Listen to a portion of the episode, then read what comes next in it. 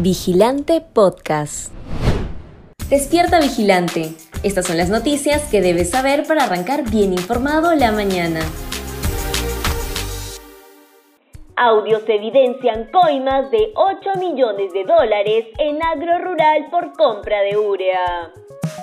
El tiempo va demostrando que el gobierno de Pedro Castillo copó ministerios con personas sin experiencia solo por ser de Perú Libre o allegados del partido de gobierno, pero que a la primera chance que tuvieron buscaron sacar provecho propio de la crisis que afrontan los peruanos.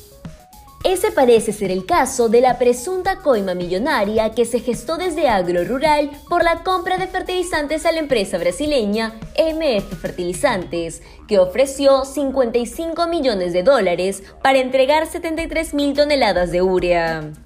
El 15% de ese monto, es decir, 8.25 millones de dólares, se iba a destinar al pago de sobornos a funcionarios del comité a cargo de la compra. Esto según unos audios revelados por el programa Contracorriente de Willax TV. Universidad César Vallejo admite ante SUNEDU que hay plagio en la tesis de Pedro Castillo. La Universidad César Vallejo envió un documento a la Superintendencia Nacional de Educación Superior Universitaria en el que finalmente admite que hay similitudes y copias literales sin citas en el texto de la tesis de maestría del presidente Pedro Castillo y su esposa Lilia Paredes, caso que la Fiscalía ya está investigando. En el documento, difundido por el programa Sin Medias Tintas, el Centro de Estudios de César Acuña, dueño también del partido Alianza para el Progreso, precisa que el trabajo académico del mandatario y la primera dama fue sometido al software Turnitin.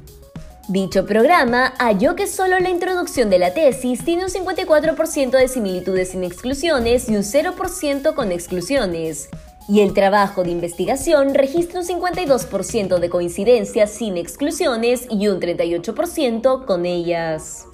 Gremios de medios de comunicación rechazan ley mordaza del Ejecutivo que criminaliza a fuentes periodísticas. El ministro de Justicia, Félix Chero, insistió en defender el proyecto del Ejecutivo que sancionará con hasta cuatro años de cárcel a los jueces, fiscales, policías y otros funcionarios públicos que entreguen, faciliten o filtren información sobre casos penales que están en etapa de investigación en el Ministerio Público. El gobierno impulsa esta iniciativa, considerada como una ley mordaza, en medio de las investigaciones que se siguen al presidente Pedro Castillo por presuntamente liderar una organización criminal enquistada en el Estado para direccionar obras públicas.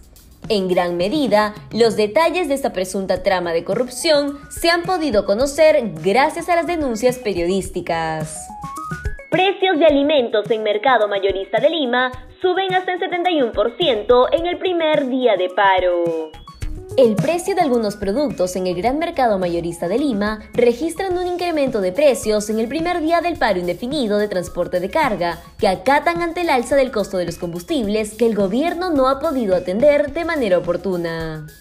Los alimentos que más se han encarecido son las hortalizas como el tomate, pues este pasó de costar 2.50 soles el kilo a 3 soles este lunes 27 de junio, es decir, un alza del 20%. Por su parte, el kilo de arvejita pasó de costar 4.80 soles el kilo a 6 soles, mientras que el apio pasó de costar 7 soles el atado a 8 soles. Casos de neumonía en menores de 5 años se incrementaron en el último año.